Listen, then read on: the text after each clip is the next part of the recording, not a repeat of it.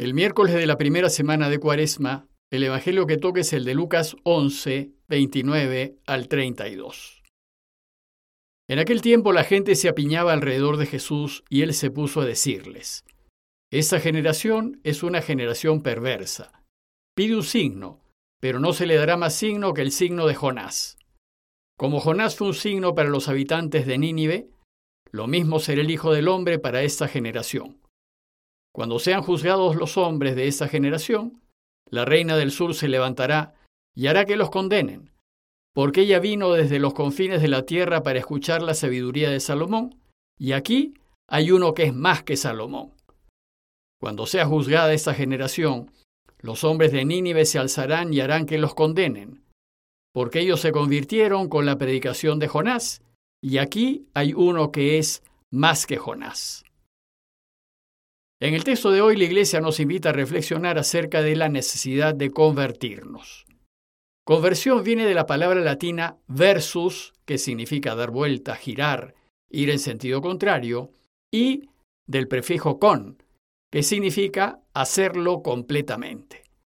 Y si lo aplicamos a la vida espiritual, conversión significa cambiar completamente de vida.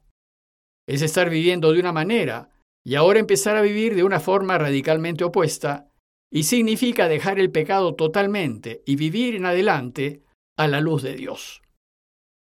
Desde el punto de vista del cristianismo, conversión es darse cuenta y tomar conciencia de que no es posible volver a Dios y ser felices si dejamos que nuestras vidas sigan sumergidas en el pecado y se dejen guiar por los valores del mundo. Y decimos que estamos siendo guiados por los valores del mundo cuando nuestro primer y principal interés en la vida es buscar lo que busca el mundo, es decir, tener cada vez más riquezas, más bienes, más comodidad, más seguridad, más honores, más fama y reconocimiento, y más autoridad y poder. Quienes viven según estos valores en cada decisión que tomen, naturalmente elegirán aquella alternativa que les dé más riquezas, que los haga quedar bien, que sean más conocidos e importantes y que les dé más control y poder. Convertirse, por tanto, significa dejar de vivir según esos valores y empezar a vivir según los valores de Dios. Y significa dejar de lado el pecado para siempre. El relato de hoy empieza presentándonos a Jesús rodeado de gente que se apiñaba en torno suyo.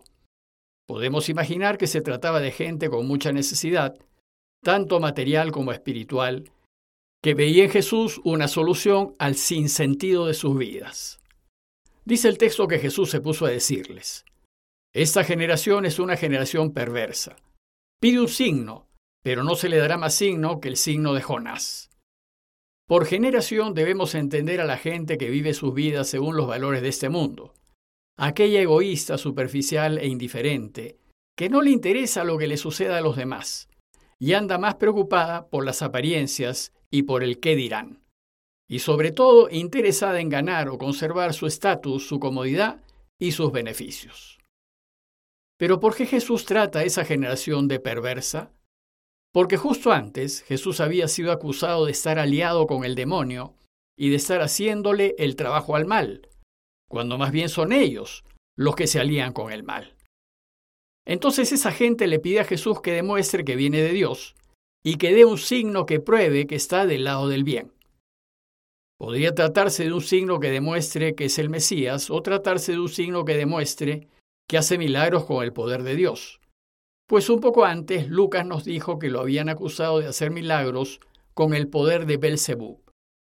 O también podría tratarse de un signo que demuestre que aquel que hace lo que Dios quiere realmente alcanzará la felicidad pues inmediatamente antes le había dicho a una mujer que felices son los que escuchan la palabra de Dios y la ponen en práctica.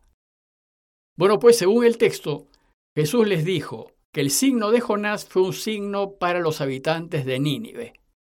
Nínive era una ciudad grande e importante que quedaba en donde hoy está Mosul, en el actual Irak. Bueno, pues Jonás fue un profeta enviado a los ninivitas, a una nación pagana, para que se conviertan a Dios.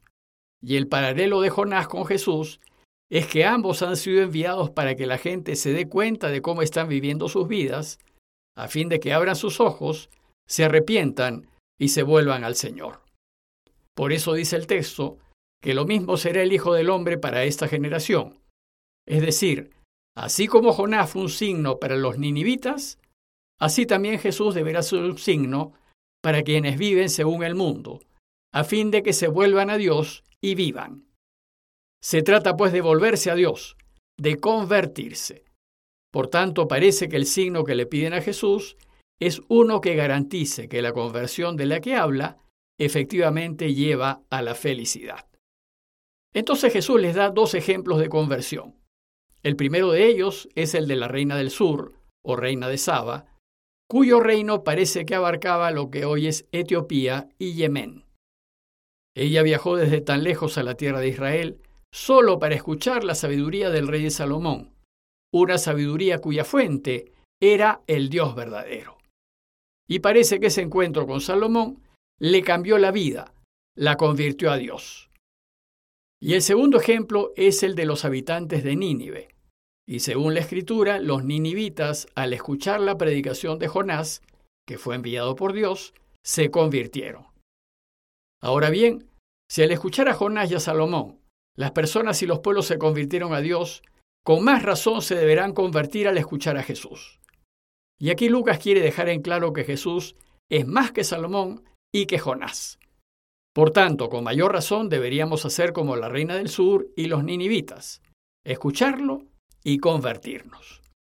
Pero sucede que cuando vivimos guiados por los valores del mundo, nos quedamos tan deslumbrados que ni vemos ni oímos. Ahora bien, Jesús nos enseña que dejarnos guiar por lo que valora el mundo no nos lleva a la felicidad, pues por alcanzarlos no tendremos escrúpulos en pisar a los demás, en hacer trampa, en sacar la vuelta, en coimear, en levantar mentiras, evadir impuestos, cometer fraudes, en corromperse y corromper a los demás. Y Jesús nos enseña que esto, en lugar de acercarnos a Dios, nos aleja de Él. Y en lugar de hacernos más felices, nos aparta de la felicidad y terminamos más solos. Ahora Jesús nos enseña que si queremos ser realmente felices, hay que dejar de lado lo que valora el mundo y hacer que nuestras vidas se guíen por los valores del reinado de Dios. Y estos valores son dar, compartir, servir, ayudar, perdonar, ceder. Y preocuparnos de que todos, incluso nuestros enemigos, vivan en paz y no pasen necesidades. Y debemos hacer esto aunque nos quiten, nos hagan daño y aunque perdamos. Jesús nos enseña que si vivimos así, Dios estará con nosotros. Nunca nos faltará lo que necesitamos para vivir y nosotros y nuestro entorno gozaremos de felicidad. Ahora en este mundo y después en la vida futura. Como ven, los valores del reino son radicalmente opuestos a los del mundo. Entonces, para convertirnos, debemos, primero, darnos cuenta que seguir los valores del mundo no nos ha dado la felicidad que esperábamos. Y al revisar nuestras vidas, podemos comprobar que si bien puedo reconocer que tengo bienes, seguridad, fama y autoridad, en realidad no me encuentro feliz, pues no me siento querido. Tal vez tengo una familia que no es unida, tengo amigos que me buscan más por interés y vivo preocupado por no perder lo que poseo. Y quizás esperando que no se descubran algunas malas artes que he usado para conseguir lo que tengo. En fin, el hecho es que no duermo bien y encima me siento solo. ¿Vale la pena vivir así?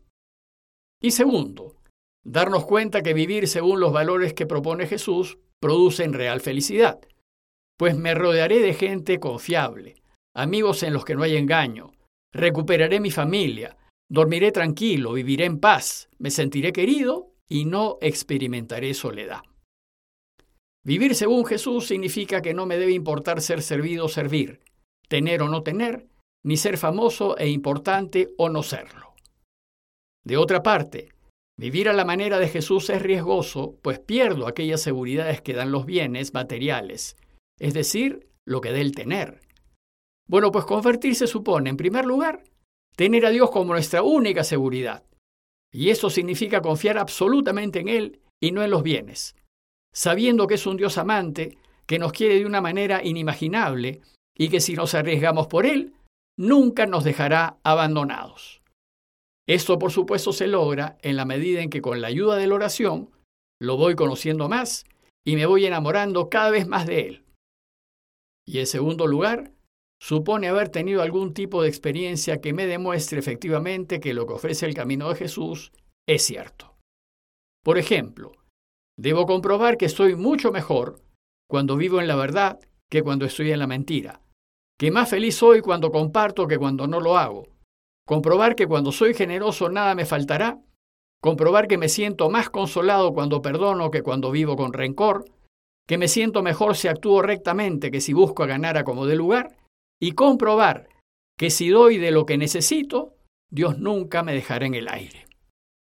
Esas experiencias lo que hacen es animarnos a dar un giro de 180 grados en nuestras vidas e invitarnos a correr el riesgo de vivir según las enseñanzas de Jesús.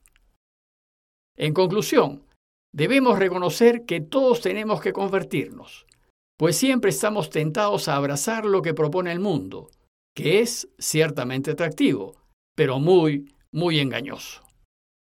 Pidámosle pues a Dios que nos dé su luz para darnos cuenta de lo extraordinario que es el camino de Jesús, a fin de seguirlo, y que nos dé su gracia para reconocer y rechazar los sutiles engaños del enemigo. Compañía de Jesús, Jesuitas, Perú.